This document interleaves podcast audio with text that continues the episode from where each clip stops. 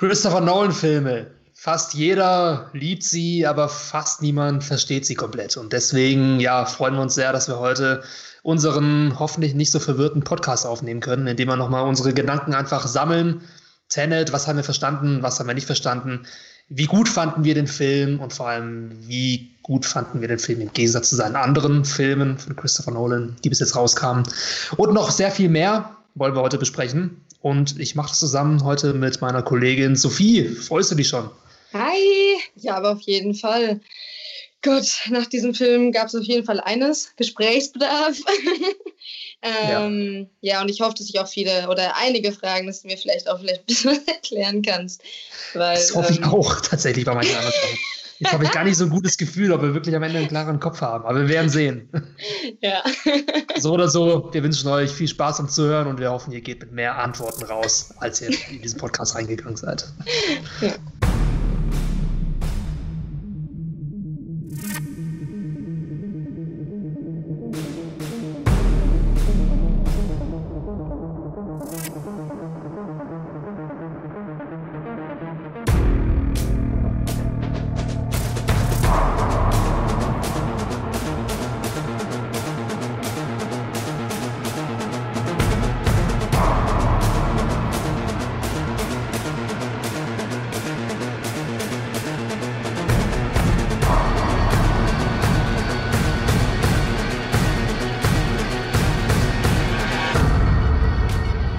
Ja, so, Tenet.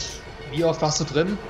Wie oft hast einmal. Du... Ja, ich auch noch einmal tatsächlich. Ich habe einmal gesehen, aber dafür etliche Zusammenfassungen, Erklärungsvideos und ähm, anderes Gedöns, Gedöns über Zeitentropie, Zeitumkehrung und irgendwelche Einstein-Sachen angeschaut, damit ich endlich dieses Konzept verstehe. und ja, ich bin ein bisschen weitergekommen. Ich weiß nicht, wie es bei dir war. Ähm, aber so erstmal allgemein gefragt. Ähm, von 1 bis 10, wie viel würdest du dem Film aus dem Bauch herausgeben, Tenet? Acht. Acht. Ja. Ich glaube, ich würde mich da tatsächlich auch ungefähr einpendeln. Also 8 von 10. Ähm, ich bin großer Christopher Nolan-Fan und ich würde wahrscheinlich fast der Hälfte seiner Filme volle Punktzahl geben. Ähm, deswegen tatsächlich, obwohl es ein starker Film war für mich, ähm, eher sein, einer seiner Schwächeren. Ich weiß nicht, wie stehst du zu Christopher Nolan allgemein? Ähm, bist du ein Fan oder äh, wie, was sind so deine Favorite-Filme von ihm? Also ich muss sagen, er hat so sich den größten Respekt bei mir verdient mit Memento. Ähm, das ist einer von diesen Filmen, die einfach auch nicht dieser Dreiecksstruktur folgen. Der hat weiß nicht, da ist ein kompletter Mindfuck, aber er wird halt am Ende auch gut erklärt oder er gibt einem eine sehr gute Erklärung. Bedeutet, ja. das ist einfach so ein Rundumding und dann natürlich sind die Schauspieler super. Ähm, und ja, also deswegen ist Memento da mein, also da, der ist wirklich da, da oben. Ähm, und danach kommen die Batman-Filme, weil ja, er hat meinem Lieblings-Superhelden von DC ein wundervolles Leben eingehaucht. Das stimmt. Und ja, bald bekommen wir nochmal einen neuen Batman-Film von einem der Darsteller aus Tenet. Hm? Robert Pattinson, wer hätte gedacht, dass er jemals irgendwann Batman spielen wird. Aber der Trailer sah gar nicht so schlecht aus. Aber ich muss auch sagen, Dark Knight bei mir ganz oben, fast schon zusammen mit Inception. Ähm, danach folgt eigentlich auch fast schon auch Memento, glaube ich. Memento hatte noch nicht ganz diesen Blockbuster-Charakter gehabt. Es war noch so ein bisschen ähm, low budget, was aber auch so ja. den Reiz von diesem Film ausmacht. Ja, auch so ein bisschen äh, shady irgendwie, was ich ganz ja. geil finde. Und vor allem, ich fand, in Memento konnte man schon einigermaßen gut folgen. Es war jetzt nicht so krass nee. verwirrend wie jetzt seine anderen Filme. Also sie wurden eigentlich konstant verwirrender und verwirrender, je weiter ja. es ging. Äh, außer Dunkirk jetzt mal mit außen vor gelassen. Okay, ja. Obwohl Dunkirk auch das Thema Zeit behandelt, wie fast jeder andere äh, Christopher Nolan-Film. Aber dennoch ähm, war Tenet, glaube ich, bis jetzt der verwirrendste Film, wo ich am Ende ähm, am meisten das Gefühl hatte, ich habe ich habe Bedarf, den nochmal zu sehen. Das ja. nochmal noch mal zu sehen. Äh, so drei, was würdest du sagen, drei Dinge, die dir am Film am meisten gefallen haben? Ähm, drei überzeugende Argumente für den Film.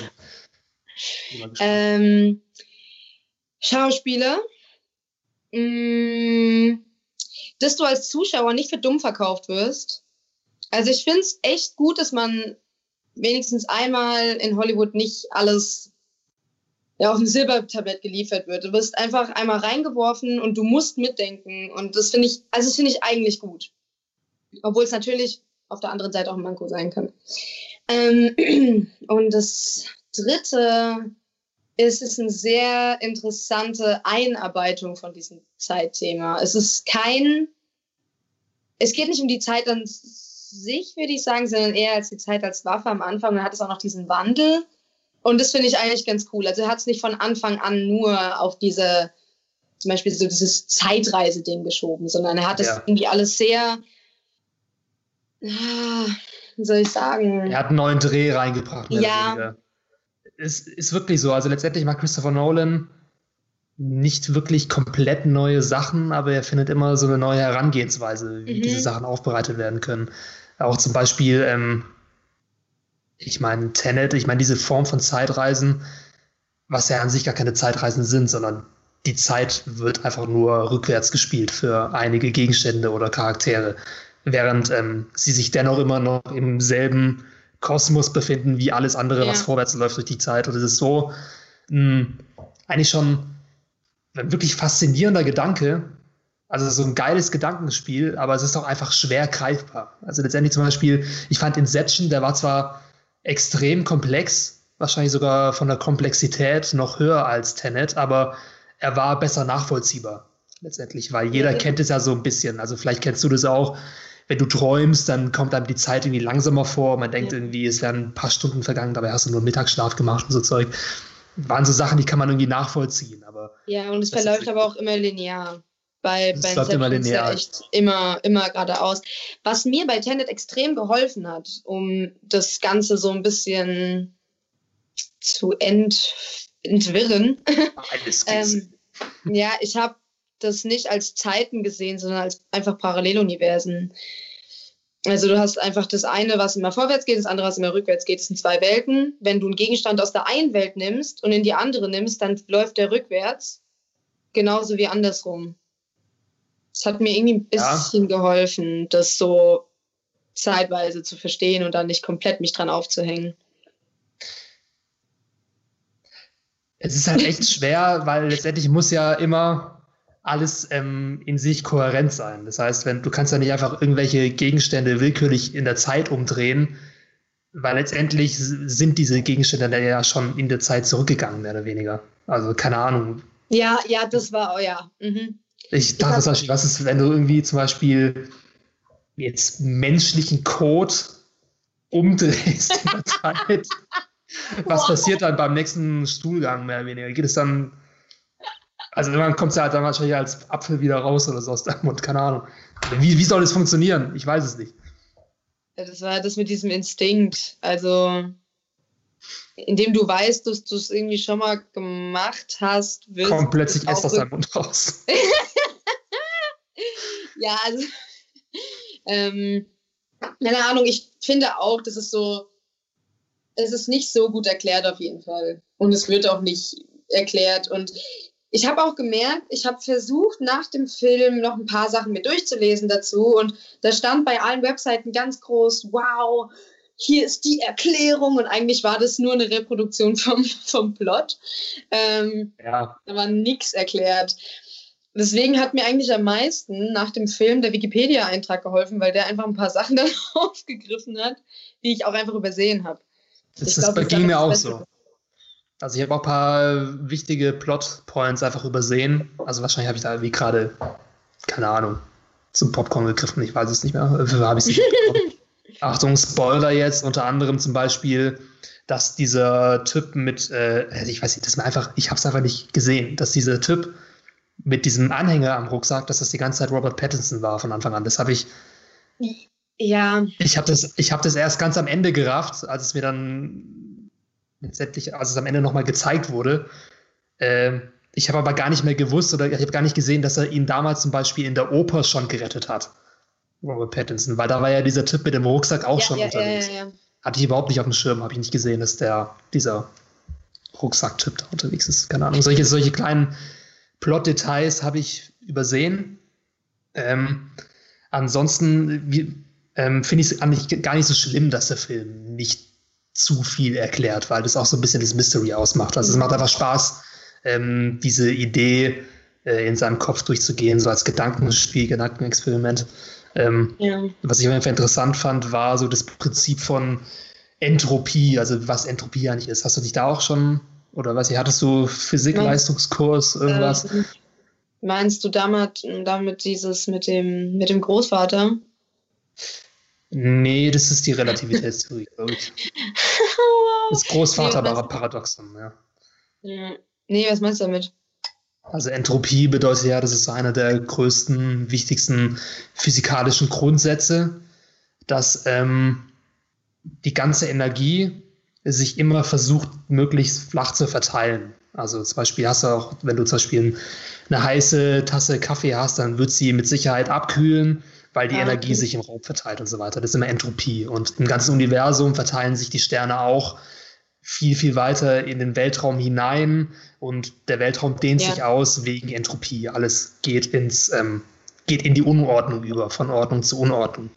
Und ähm, die Idee von Tenet war ja, dass ähm, für diese Gegenstände die Entropie umgekehrt wird. Das heißt, alles geht von Unordnung zu Ordnung wieder zusammen, mehr oder weniger.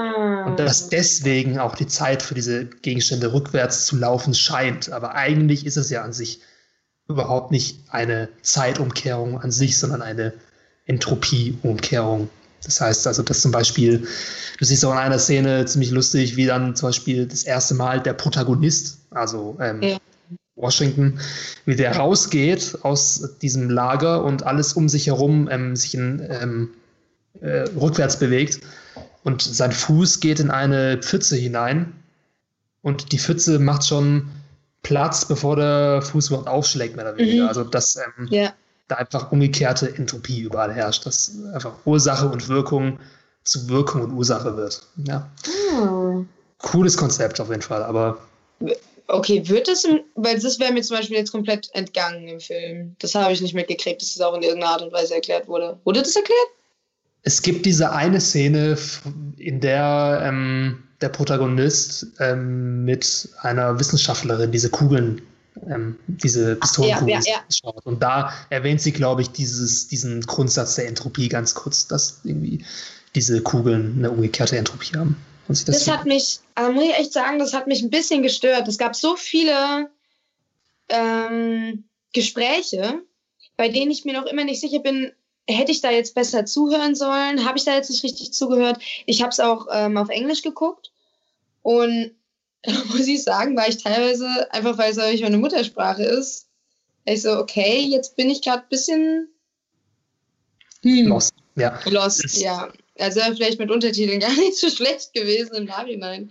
Es ging ähm, mir aber auch so. Also es war tatsächlich, ich habe es im Deutschen geschaut und Christopher Nolan-Filme neigen oft dazu, dass er die Exposition, erklärende Dialoge einfach so rausballert, ohne Gnade. Zack, zack, zack. Information, mhm. Information, Information, Information. Und normalerweise machen der Filme oft eine Pause dazwischen. Also du kriegst ein kleines Häppchen von Informationen und dann siehst du irgendwas anderes und so weiter. Aber bei, bei vor allem bei Tenet, die ersten 30 Minuten, da jagt er einen durch irgendwelche Dialoge durch, wo du dann ja. manchmal, wo dir wirklich schwindlig wird, weil du echt hinterher hechelst, mehr oder weniger. Also ja. zum Beispiel diese eine Sache, zum Beispiel mit diesem Kunst, mit diesem Kunstwerk. Das ist also, mir gegangen, erstmal ich, ich, ich, hatte, ich hatte da so Probleme, da mitzukommen am Anfang. Also irgendwie die Frau hat den Mann betrogen, weil sie eine Fälschung angefertigt hat und die wollte sie ihm verkaufen. Aber dann hat der Mann hier ähm, diese, das Original behalten, um seine Frau zu erpressen. Wahrscheinlich habe ich es jetzt komplett falsch wiedergegeben, ich weiß es nicht mehr. Aber es war so viel Information innerhalb von ja. drei Minuten. Und dann gleich danach noch die ganze Zeitreisenthematik. Also ist schon, schon heavy. Also kann man kritisieren, muss man aber nicht. Also letztendlich ähm, hat ja Christopher Nolan die Philosophie, dass ähm, er nicht dafür sorgen muss, dass man seinen Film versteht, sondern du musst dafür sorgen, dass du seinen Film verstehst. Bitch! Das macht ja auch so den Reiz aus von diesem Film, deswegen lassen die dich ja auch nicht los, weil, du die, weil die halt einen unglaublichen Rewatch-Value haben. Also wie zum Beispiel Inception auch. Ich Ja. mal wieder anschauen und entdecke irgendwelche neuen Kleinigkeiten da drin.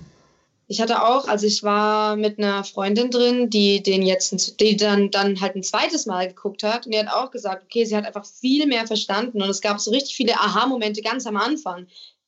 Da, daran hätte man sich am Ende gar nicht mehr dran erinnert. Ich war auch, muss ich ganz ehrlich sein, bei diesem Gemälde, das war am Ende mein Fragezeichen. Das war, weil ich nicht gecheckt habe, was das Problem mit diesem Gemälde ist. Also, ähm, ja, der, der, der Mann von, von Cat hat ihn irgendwie, hat, also hat sie, kann sie irgendwie erpressen und, und, und so die, diese Outline habe ich schon irgendwie verstanden. Ich war so, okay, was hat das jetzt alles mit diesem beschissenen Gemälde zu tun? Und warum wollen die das jetzt finden? Ja, ich habe es mir am Ende versucht, selber zu rekonstruieren. Als der Film schon vorbei war, habe ich so versucht, okay, was wäre der Grund gewesen, Ja, warum der Mann, ja, ich weiß es, keine Ahnung, ich muss auch noch mal gucken. Also wie gesagt, wir haben den Film beide erst einmal gesehen, es ist so der Stand jetzt, den wir haben. Ähm, aber ähm, was, jetzt habe ich vergessen, was ich sagen wollte, sorry. Ich versuche es immer noch zu erklären, ich versuche es immer noch zu erklären mit diesem Gemälde, obwohl es eigentlich nicht das Relevante ist von dem Film, sondern es geht ja eigentlich um Zeitreisen. Ja. Und dann ist halt so Also- ein kleiner Nebenplot auch so kompliziert. Das ist schon, schon heavy. Wie fandest du denn den Bösewicht, Kenneth, Kenneth Branagh, oder wie man ihn auch ihn ausspricht? Also ich finde es ja, also das gefällt mir ehrlich gesagt. Am Anfang ist er so, man denkt, er ist so der Big Player. Und so, mein Gott, der hat voll die Autorität und der ist bestimmt übel wichtig. Aber am Ende ist er in dieser kompletten Zeitschleife eigentlich nur so ein kleiner Störenfried, der überhaupt nicht das ganze Ding im Blick hat. Und es war eigentlich klar. Und zwar, das ganze Ding ist nicht in sich zusammengefallen, obwohl man wusste, dass er Selbstmord begangen hat, schon, ich weiß nicht, in welcher Minute das war, aber man wusste, er bringt sich zu dem und dem Zeitpunkt um. Aber die Welt existiert noch. Also bedeutet das ja offensichtlich, dass er nicht so wichtig sein kann. Und das hat mir dann, ähm, also das hat mir von, von ihm als Figur, weil er auch super, super unsympathisch war, was ja auch gut ist, der Bösewicht. Ähm, das, das fand ich, fand ich sehr befriedigend. ja, ich fand ihn Und- tatsächlich auch ein bisschen cringy manchmal. ja, Mit seinem russischen Akzent. So. Ja, es, es war eh ein bisschen überzogen mit diesem. Also am Anfang dachte ich eh, okay, kalter Krieg, sie haben jetzt eine Waffe, Wettlauf, Russland gegen Amerika, äh, wird Amerika gewinnen oder so, das habe ich mir die ganze Zeit gedacht, okay, daran wird sich jetzt der komplette Film orientieren, was es jetzt am Ende ja gar nicht war. Ähm, aber ja, es war ein bisschen, aber vielleicht wollte er es auch. So dieses unglaublich überzogene, um die, um, man, um einen irgendwie auf die falsche Fährte zu bringen oder so. Das hat mich ein bisschen erinnert an so einen James Bond-Bösewicht oder an so einen ähm, Mission Impossible Schurken, sowas in die Richtung. Ich meine, allgemein hat sich der Film ja angefühlt wie ein Spion Spionagethriller, eben mit Zeitreisen, von der Struktur und so weiter. Ja, Von den Beats war das eigentlich ähm, eins zu eins ein neuer James Bond Mission Impossible, aber la Christopher Nolan. Ähm, hatte aber auch ästhetisch, ästhetikmäßig, finde ich, einen extremen ja, Agentenfilm-Flair. Was ist ja auch. Ist es ja eigentlich auch. Es ist ja ein Agentenfilm. Ja. Und Protagonist ist ein guckt man halt Agent, sich so Memento an oder so. Es hat eine ganz anderen, ganz andere, es ist auch viel, oder andere, was war es noch? Dark Knight ist ja auch viel düsterer. Dunkirk ist so, ist halt richtig so ein bisschen auf alt gemacht. Das Stimmt, der ist nicht sehr düster, der Film, tatsächlich. Mm, Der ist einfach nur, ich glaube, ich überlege, ob der. Ich glaube, der ist auch analog aufgenommen, aber ich will jetzt nicht lügen. Das macht er aber gerne. Das hat er bei anderen Filmen, glaube ich, auch schon so gemacht. Ja. Und das sieht man aber auch bei Dunkirk, ist eine ganz andere Qualität. Ja. Ja. Was mich auf jeden Fall, was ich ziemlich geil fand, also zu meinen drei Sachen jetzt, die ich äh, gefeiert habe, war erstens die Musik, weil da war ich erst so ein bisschen skeptisch, weil ich gesehen habe, dass nicht Hans Zimmer die Musik machen wird und Christopher Nolan und Hans Zimmer gehören ja eigentlich, eigentlich zusammen. So, mehr oder weniger. Aber wenn man mir jetzt nicht gesagt hätte, dass es nicht Hans Zimmer ist, der diese Musik Mhm. gemacht hätte, dann wäre es mir niemals aufgefallen. Es war halt eins zu eins vielleicht ein bisschen mehr, noch mehr Elektronik als Mhm. Hans Zimmer einsetzen würde, aber Ähm, der Komponist, warte, was war sein Name nochmal? Ähm, ein norwegischer Name. Der hat die Musik für Black Panther unter anderem gemacht. Ludwig Goransson war das genau, ja. Also noch relativ neu in the game, aber da hat er echt ein pumpendes Stück hier rausgehauen. Also mhm. vor allem im Dolby Surround hat der Soundtrack ordentlich gedrückt. Also das war schon nice. Es war auch nicht so, äh, die Musik allgemein war nicht so dieses unnötige Spannungserzeugen. Also dieses, man bringt die tiefen Töne, wenn nichts passiert. Ja. Was manchmal bei Dark passiert. es ist nichts passiert meistens. Aber gut.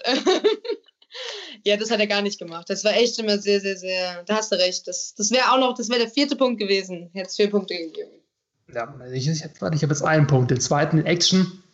Mhm. Also vor allem, ich meine, Christopher Nolan liebt einfach diese, diese, ähm, diese, wie sagt man, Kolonnensequenzen, also diese Autobahn. Kolonnen da, das, das hat er in so vielen Filmen drin. Also das, in Dark Knight gibt es eine, in Dark Knight Rises gibt es eine, Tenet gibt es so eine, so eine Highway-Szene und ich weiß nicht, dann gibt es glaube ich noch eine. Inception. Nein, Inception hat auch eine. Jetzt in, in Inception gibt es zumindest. Ewig lange her, aber ist noch. Der war durch die Straße. Keine Ahnung, auf jeden Fall. Auch wenn es jetzt für Christopher Nolan gar nicht mal so äh, neu war, was er da gemacht hat, sondern eigentlich mehr oder weniger genau dieselbe Actionsequenz wie aus The Dark Knight, hatte trotzdem was. Also hat ähm, war nichts, war immer sehr dezent, immer sehr nachvollziehbar, äh, sehr, aber du hast halt gesehen, dass Christopher Nolan alles praktisch macht. Also der sitzt da, der setzt einfach so wenig CGI an, ein, wie es geht. Und es lässt seine Filme einfach immer so, weiß ich, so, so dreckig, so ehrlich wirken. Ja, ja, ja. ja. Und ähm, das ist das dritte, was mir gefallen hat. Tatsächlich, glaube ich, Robert Pattinson also ich weiß nicht, ich finde Robert Pattinson in letzter Zeit echt gut als Schauspieler. Ich glaube, da wird eine ähnliche Entwicklung durchmachen wie Leo. Also er ist so verschmäht als Mädchenschwarm und dann eben geht er in die richtig guten Filme rein. Ja, der war ja jetzt, also der hat ja auch nach Twilight super viele so Indie-Filme und so gemacht. Ja. Da hat man einfach gemerkt, der hat da Rollen angenommen, an denen er wirklich wachsen konnte und bei denen er richtig viel gelernt hat. Der hat einfach schauspielerisch so viel drauf. Ich, ich habe den, also besonders habe ich das damals bei, bei Leuchtturm gesehen. Der hat mich. Oh ja. ey, der hat mich vom Hocker gehauen. Richtig krass. Du konntest jede, also der hätte sich einfach hinstellen können und an seinem Gesichtsausdruck hätte man immer sehen können, in was für einem psychischen Zustand der gerade ist. Also richtig, richtig, richtig guter Typ jetzt. Und äh, deswegen freue ich mich auch wahnsinnig auf Batman. ich glaube, das wird er gut machen. So dieses ein bisschen ja. verruchte. Mh, mm, er ist halt nicht mehr so geleckt, wie er mal war.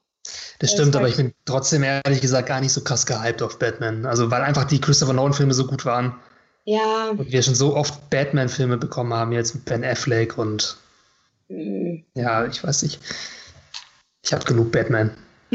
aber. ja. Mal sehen. Äh, hast du eigentlich in dem Film irgendwelche Dinge voraussehen können?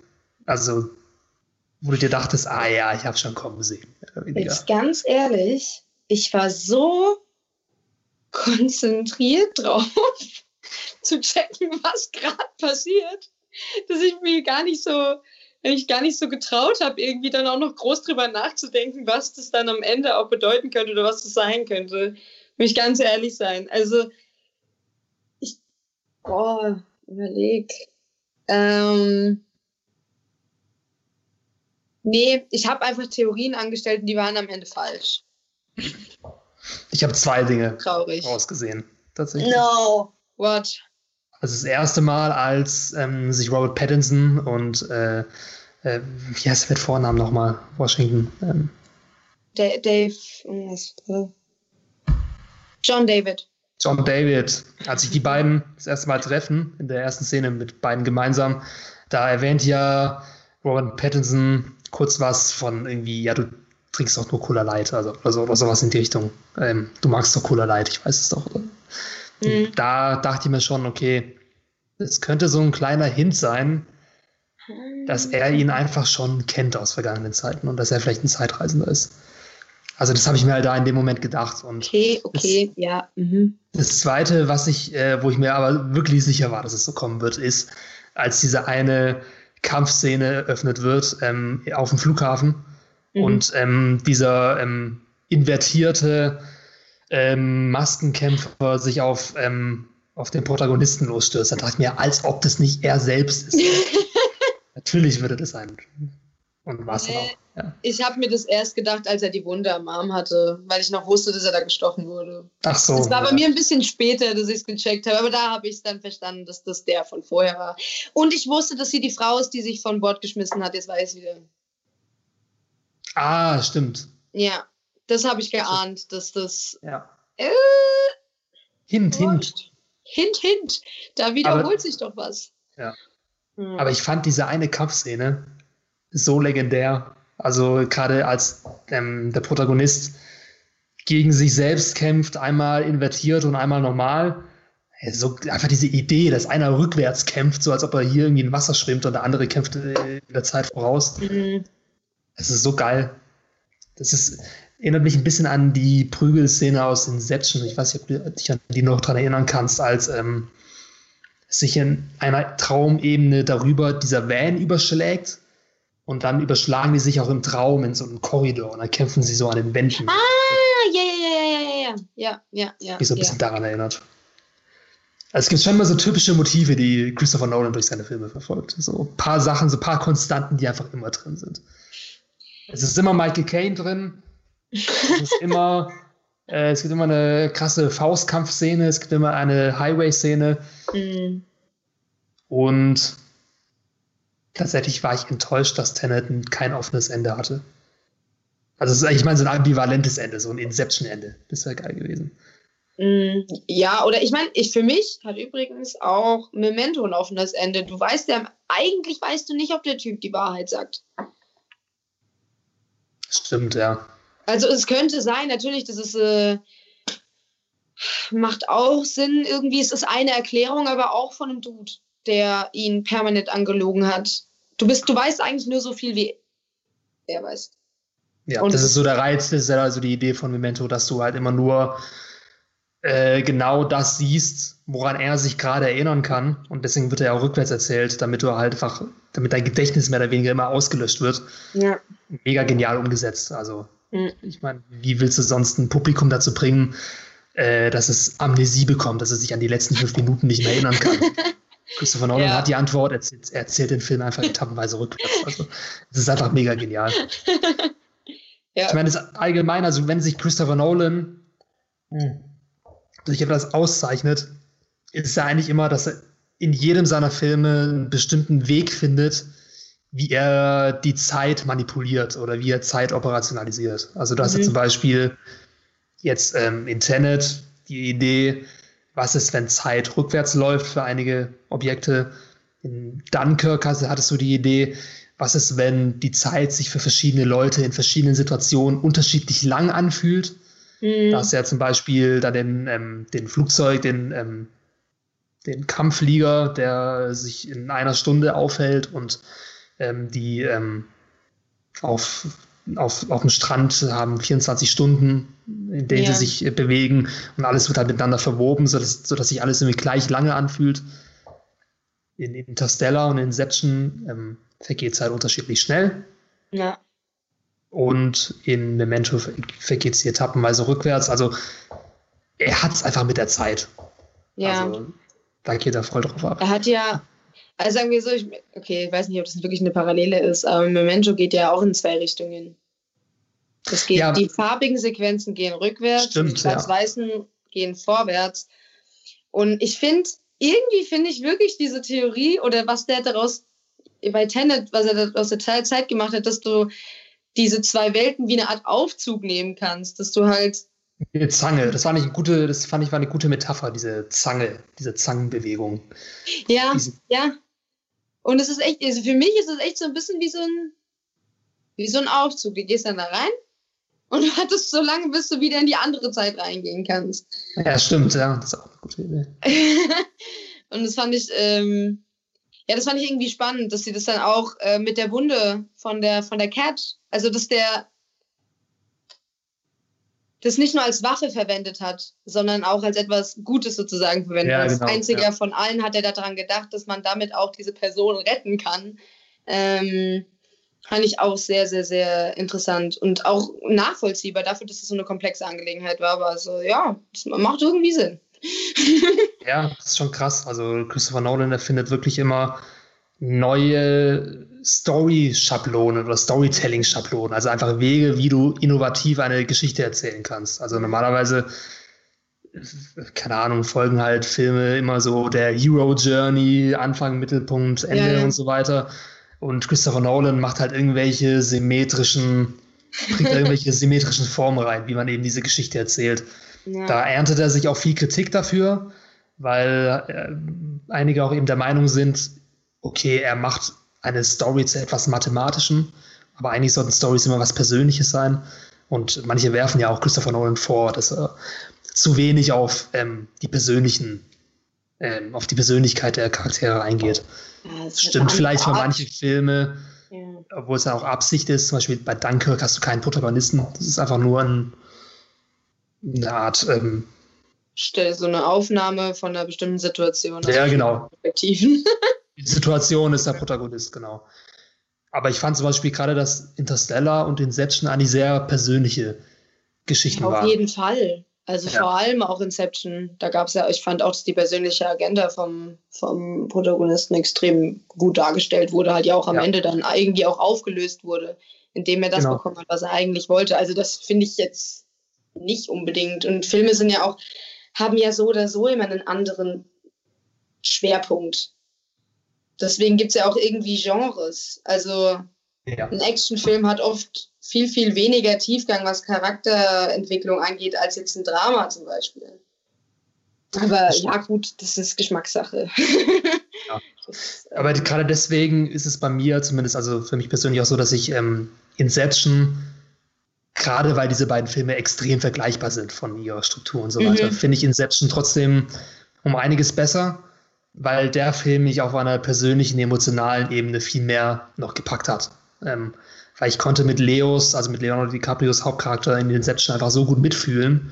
Und er hat einfach so ein klares ähm, persönliches Ziel. Er will zurück in die USA, er will ähm, seine Kinder, seine Familie wiedersehen und dafür muss er eben einen Gedanken in einem Menschen einpflanzen, sozusagen. Das ist einfach eine sehr persönliche, ähm, ja.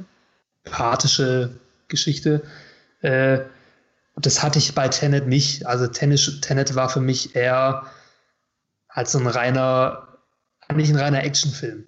Also vom Genre ist Tenet ein Actionfilm. Ja, ja, ja, ja, ja. Obwohl ähm, ich fand schon, dass diese zwischenmenschliche Beziehung zwischen ähm, Neil und, und dem Protagonisten dafür, dass dem Ganzen gar nicht so viel ja, ist auch okay. Wir haben dem nicht, es gab nicht viel Zeit, die sie eigentlich so groß zusammen verbracht haben, aber in der kurzen Zeit haben sie eigentlich eine sehr gute Entwicklung in ihrer zwischenmenschlichen Beziehung durchgemacht. Fand ich, vor allem konnte man am Ende dann auch irgendwie mitfühlen und man war dann auch traurig, als der gegangen ist, was irgendwie sein eigentlicher Tod war. Nicht dieses, als er erschossen wurde, sondern als er einfach jetzt zurückgegangen ist und du wusstest, okay, das ist jetzt das Ende von Neo. Ähm, ja. ja. dafür, dass du ihn eigentlich nicht kan kanntest, war das schon emotional, fand ich jetzt. Ja, schon. Irgendwie nicht es unbedingt jetzt flend traurig, aber es war, es war schon. Ja, aber gerade diese wirklich krass emotionalen Szenen gab es zum Beispiel in Inception oder in Interstellar. Also zum Beispiel in Inception, also Spoiler, ähm, dann irgendwie seine Frau im Unterbewusstsein besucht von sich selbst und sie dort auch nochmal sozusagen umbringt, wie in der realen Welt auch, und irgendwie sagt, ich muss dich loslassen, keine Ahnung, du schadest meinem Gehirn. Ja. Ich weiß gerade auch nicht mehr genau, wie die Geschichte mhm. genau. Äh, oder in Interstellar die Szene äh, als. Mit ihr, oder? Äh, als er sie sieht. Als, als Matthew McConaughey ähm, diese sich in der Nähe des Schwarzen Lochs befindet und deswegen seine Zeit sehr viel schneller vergangen ist und ähm, seine Kinder innerhalb von wenigen Stunden für ihn jetzt hier 30, 40 Jahre alt sind. Ja. Legendäre Szene, eine der emotional mitreißendsten Kinoszenen, die ich tatsächlich aus dem Blockbuster ja. kennen. Also einfach auch von der Schauspielleistung von Matthew McConaughey gefahren. Und solche Momente haben mir ein bisschen in Tenet gefehlt, was einfach dazu geführt hat, dass ich tatsächlich, dass meine Erwartungen ein bisschen unterboten wurden letztendlich ja, von dem ja. Film. Also ich fand den immer noch gut oder äh, geiles Konzept und so weiter, aber das Gesamtpaket hat mich nicht mehr so gepackt und geflasht mhm. wie äh, von Inception zum Beispiel. Ähm, was ich aber, wenn man jetzt, also es ist auf jeden Fall ein, ja, dass auf Action viel mehr Wert gelegt wurde, das ist klar. Also es ist ein, wie du jetzt gesagt hast, ein reiner Actionfilm. Ich finde aber, dass er dafür, dass es ein reiner Actionfilm ist, sie diese Szenen nicht zu, soll ich sagen, so überinszeniert hat. Also zum Beispiel hätte man ähm, die Szene am Flughafen noch viel krasser auffahren können, theoretisch. Mit irgendwie wahnsinnigen Slow-Mos und. Das macht aber nicht gern. Nee, das ist aber auch gut so, weil dadurch hat es. Es war schon wahnsinnig viel fürs Auge. Ja. Ähm, und dadurch war das immer in einem sehr, sehr angenehmen Rahmen. Also, es war einfach nicht zu, zu viel. Also, Dark Knight besteht ja nur aus solchen epischen Action-Szenen. Ähm, Obwohl die auch recht dezent sind in Dark Knight, finde ich. Also wenn du dir die Dark Knight Action-Szene jetzt vergleichst mit irgendeiner Action-Szene aus dem Batman vs. Superman-Film okay. mit Ben Affleck. Also. Hm. Wir reden nicht da. Oh, wir reden da siehst du auch im weniger ist mehr. Das ja. hat nicht funktioniert. Und ja, nee, nee, nee. Aber ich meine nur, es wäre auch für diesen für diese Farbgebung und wie, der, wie allgemein für den Stil des Films hätte es überhaupt nichts gegeben, wenn noch mehr da gewesen wäre. Ich weiß, ich verbinde auch, und ich weiß nicht, ob es bei dir das gleiche ist, ich verbinde mit dem Film echt die Farbe weiß. So ganz komisch. Das ist wahnsinnig hell, obwohl es natürlich auch voll viele Szenen irgendwie gibt, die düster sind oder die auch mal irgendwie in der Nacht sind oder sowas. Aber ich habe irgendwie, ich verbinde eine das ist lustiger, es ist lustig, dass du das ansprichst, weil ich verbinde tatsächlich auch auf Filme mit irgendwelchen Farben. Also zum Beispiel, eigentlich, eigentlich schon voll neurotisch, oder? Aber Inception wäre für mich blau. Mhm. Und eigentlich ist Interstellar für mich weiß. Das ist eigentlich komisch, dass halt Interstellar im Weltraum spielt, aber dennoch ist Interstellar für mich weiß. Wahrscheinlich, weil einfach die ganzen Planeten, auf denen sie rumlaufen, so aus Schnee bestanden. Keine Ahnung. ich weiß es nicht mehr. Tenet ist für mich eher grau. So Beton, so ein bisschen ja. Beton. Ja. Nee, für mich ist es komplett weiß. Das ist irgendwie, ist irgendwie komisch. Es hört sich nerdig an, dass wir über Farben reden, aber letztendlich ist genau das äh, ein Thema, was sich die äh, Visual Designer am Anfang überlegen, wenn sie ihre Moodboard aufstellen und so weiter. Yeah. Welche Farben soll der Film haben und welche Atmosphäre soll diese Farben ausdrücken? Das ist eigentlich auch ein interessantes Thema, äh, Farbgebung mhm. im Film. Ja. Ähm, ja, letztendlich, also nochmal, auf, um auf das Ende zurückzukommen. Das war für mich tatsächlich das größte Manko an dem Film, dass ähm, das Ende mich einfach ein bisschen, ich weiß nicht, so underwhelmed. Ja, der Aha-Moment war nicht so groß, wie man es eigentlich gewollt hätte. Es gab kein großes. Er, er hat halt einfach irgendwann aufgehört, der Film.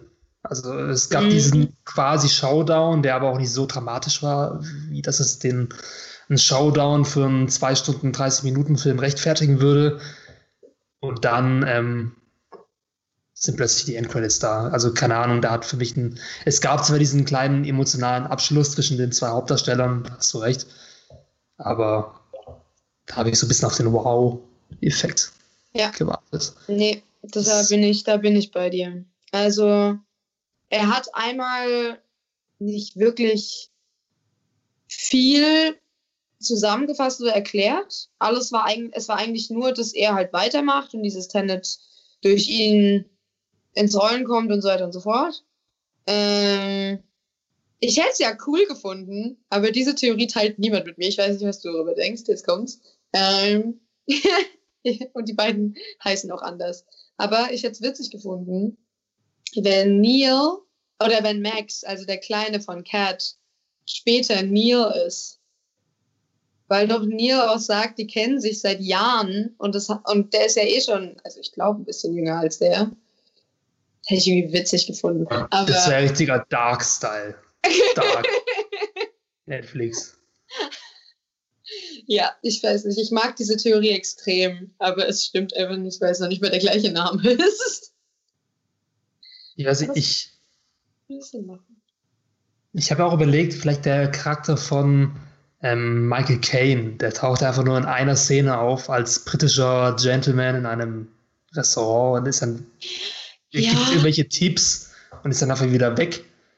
Und ähm, ich dachte mir, vielleicht ist das die alte Version von diesem Neil. Obwohl, nee, macht keinen Sinn. Neil stirbt ja. Der ist ja gestorben. Ja, der ist ja gestorben. Nee. Okay. Invalid.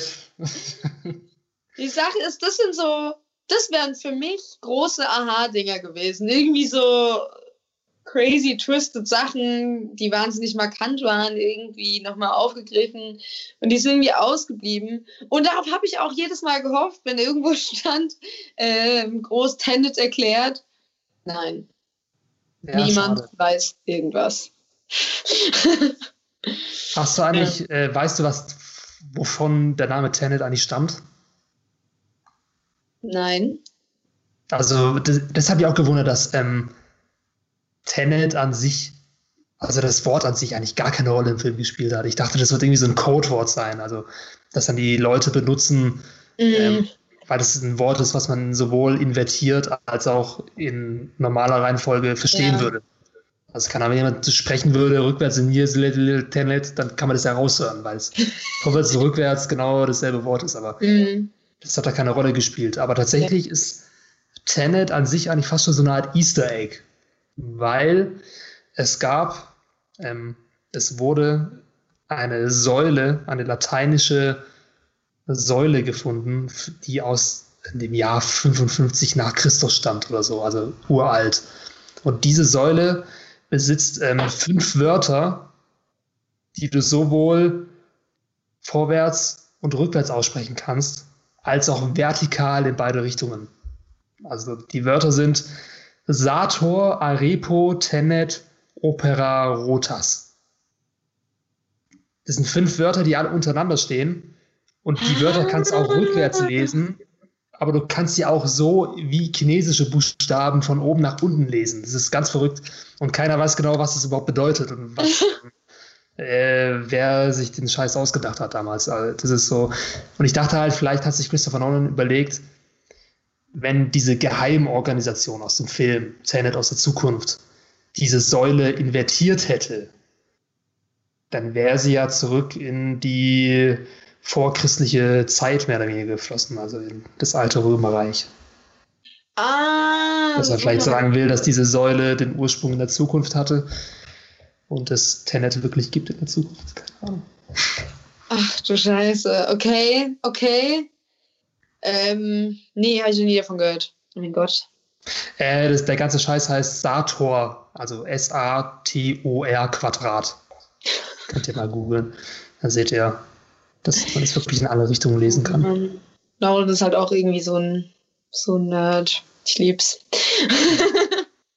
das krasse ist auch, auch ähm, wenn du dir jetzt einmal die, die komplette Kinolandschaft anschaust. Ich meine, Blockbuster bestehen ja eigentlich nur aus Marvel-Filmen, Disney-Filmen, Remakes und ein paar Sequels von irgendwelchen Filmreihen, die sich halt einfach durchgesetzt haben, die man so kennt. James Bond, Mission Impossible und so weiter.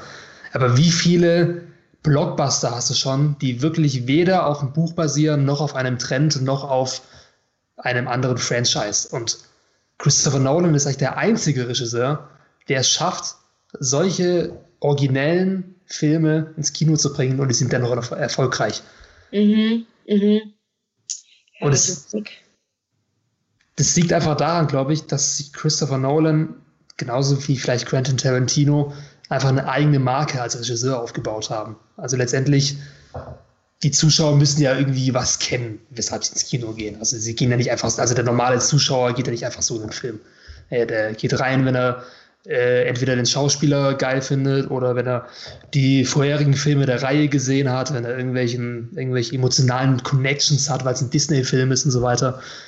Und Christopher Nolan hat es einfach geschafft, dass die Leute sagen, okay, ich gehe in den Film rein, weil er ist von Christopher Nolan. Und das muss man, muss man ihm einfach anerkennen, weil das wirklich ganz, ganz wenige Regisseure schaffen, ihre eigene Filmmarke äh, zu etablieren. Ja, aber er reproduziert, also jetzt hast du gerade Quentin Tarantino mit dabei gesagt. Ich finde zum Beispiel, dass Quentin Tarantino eigentlich nur noch Filme für seine Fans macht und auch nur für Leute eigentlich, die alle seine vorigen Filme schon kennen. Was ich ein bisschen. Selbst also, referenziert nicht viel, ja. Ja, und, und äh, Nolan, ja, der hat wirklich so, so Standalones. Also der hat wirklich diese. Der schreibt auch für die Leinwand. Das ist, finde ich, super wichtig. Dadurch kommt es halt richtig oft, dass, wenn ein Buch verfilmt wird, es einfach nicht funktioniert auf der Leinwand. Also das ist, es ist ein Buch. äh, die Storyline ist einfach teilweise ein bisschen zu langweilig. Ähm, und Nolan, der schafft es immer sehr gut, echt irgendwie eine Storyline mit Action zusammen, irgendwie in einem gewissen Grad auf die Leinwand zu bringen, das auch wirklich dafür äh, konzipiert war. Ja. Ähm, und das macht halt auch wahnsinnig viel Spaß und darauf kann man irgendwie vertrauen. Ähm, ja, das ist eine Marke, genau. Gegeben hat. Ja, genau. Also es ist, doch, ja, hast schon recht. Aber ich finde, dass seine noch origineller ist und dass er sich dann nochmal mehr Mühe gibt. Also, dass er auch Leute ansprechen möchte, die vielleicht noch keine von seinen Filmen geguckt haben. Die sind alle auch irgendwie anders. Ich finde ja. jetzt nicht, also jetzt nicht alle, alle natürlich. Es gibt die parallelen Sachen, die er gerne macht, aber ähm, keine Ahnung, ist äh, zum Beispiel, er hat bei, bei Dark Knight auch die, die, die Comic-Fans irgendwie angesprochen Stimmt. und hat das wahnsinnig, also hat diese, diesen Comic auch schön einfach ähm, verfilmt. Obwohl er da auch wirklich äh, schon krass seinen eigenen Weg gegangen ist. Also ja, ich habe die Comics klar, selber nicht gelesen, aber ich habe halt gehört, dass anscheinend äh, die Christopher Nolan-Filme nur sehr lose auf den Comics basieren. Ja, aber es gibt ja auch 10.000 Stories über Batman, die alle nicht zusammenpassen und nicht ja. zusammengehören, dann lassen sie mal Neil Gaiman einen Batman-Comic schreiben. So, es ist, äh, das ist schon okay, dass er da auch so seinen eigenen Filmtwist reingemacht hat. Ähm, genau, ich, deswegen, ich sehe da, ich sehe einfach, oh, da, wird, da bekomme ich bestimmt ganz viel Hass von, einge, von, von Quentin Tarantino-Fans, aber es ist der macht keine wahnsinnig originellen Sachen mehr. Das ist eine wahnsinnige Easter Egg. Ich fand, sein, ich fand seinen letzten Film auch nicht so geil. Also Once, Once Upon a Time Hollywood. Davor Hateful Eight war auch eher einer seiner schwächeren. Also der letzte richtig gute Film, den er gemacht hat, war für mich Django. Mm, Django ja. und Inglourious Bastards. Ja. Aber danach, ja. Es geht. Ja, das Problem ist halt, ich glaube, solche Leute wie, ähm, wie Christopher Nolan, solche Talente, die gibt es, glaube ich, schon äh, zuhauf. Aber das Problem ist, dass die Filmstudios diesen Regisseuren einfach nicht das Budget in die Hand geben, ihre mhm. krassen Visionen einfach auch von, von den Gedanken in die Lein, auf die Leinwand zu übersetzen. Ja. ja.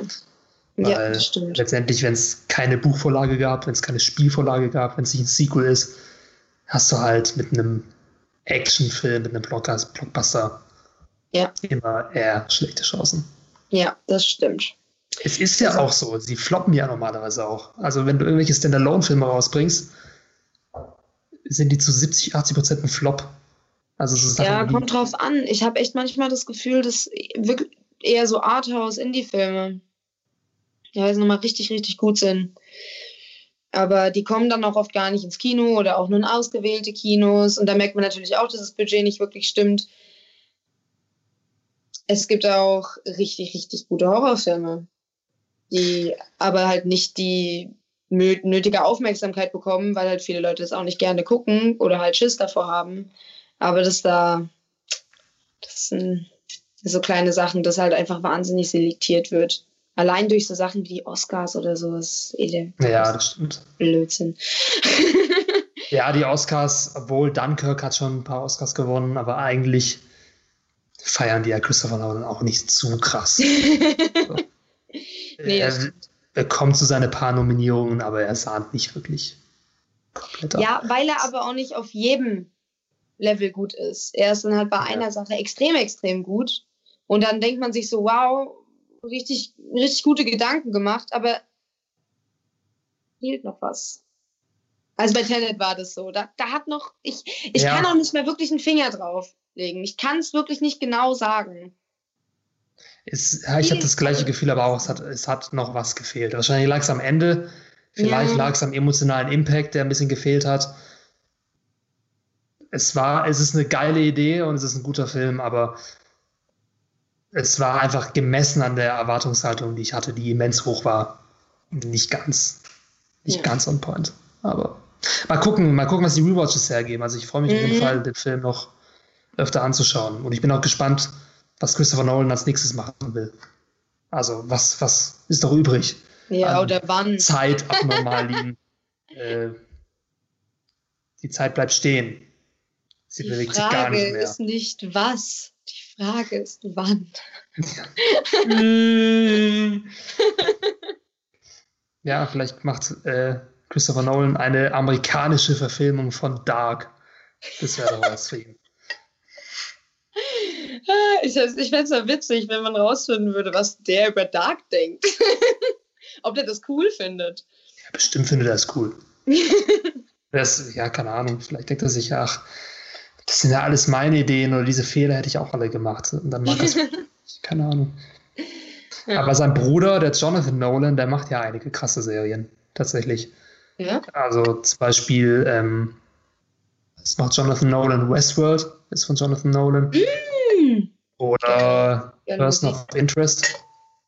Oder auch, die haben auch beide diesen Mindfuck-Charakter. Also es liegt anscheinend in der Familie, dass die mit irgendeinem Mindfuck geboren werden. Keine Ahnung. Oh Gott. nee, nee, kenne ich. Äh, also ja, doch, äh, Westworld kenne ich. Aber das andere nicht. Ist auch gut. Was war die Idee von Person of Interest nochmal? Äh, dass es irgendwann eine krasse Maschine gibt, die einfach alle zukünftigen Ereignisse berechnen kann, was passieren wird. Und dadurch können eben Verbrechen verhindert werden und so weiter. So ein bisschen Minority Report Style, aber noch, okay. noch ausführlicher in der Umsetzung. Ist eigentlich eine coole Serie. Okay, okay. Kleiner Tipp am Rande. Der kleine, kleine Tipp. so, gut. Ähm, abschließende Meinung zu Tenet haben wir, glaube ich, jetzt gut formuliert. Wir würden beide so acht von zehn Sternen geben. Und nochmal angucken. Und nochmal angucken mit Tendenz nach oben. Mal gucken. Ähm, ja, wie hat euch der Film gefallen? Tenet von 1 bis 10. Und was sind eure Gedanken zum Film? Habt ihr irgendwelche besonderen Easter Eggs entdeckt oder ähm, habt ihr bestimmte Sachen, die ihr nicht verstanden habt? Haben wir Sachen falsch verstanden? Dann weist uns gerne darauf hin. Sonst sind wir auch gerne bereit für ähm, Feedback von euch, äh, was wir das nächste Mal noch besser machen können, was wir gut gemacht haben schon. Und ja, ich freue mich auf den nächsten Podcast. Ich weiß nicht, Sophie, hast du schon eine Idee? Was könnte, was könnte der nächste Podcast werden? Oh, ich weiß gar nicht, was, was ist nächstes Mal so viel, was, so viel Gesprächs. Wahrscheinlich einfach nochmal einen zweiten Tenet-Podcast, nachdem wir jetzt zweite Mal. Ja. Ja, mal machen. Genau. Es wird auf jeden Fall wieder eingeben. Gut, dann ähm, ja, sind wir jetzt knapp über eine Stunde, glaube ich. Und vielen Dank, dass ihr zugehört habt oder zugeschaut habt. Lasst ein Abo da, falls ihr es noch nicht gemacht habt, oder ein Like. Wir würden uns sehr freuen. Und wir hoffen, ihr seid das nächste Mal wieder mit dabei. Bis zum nächsten Mal. Bis dann. Tschüss. Ciao.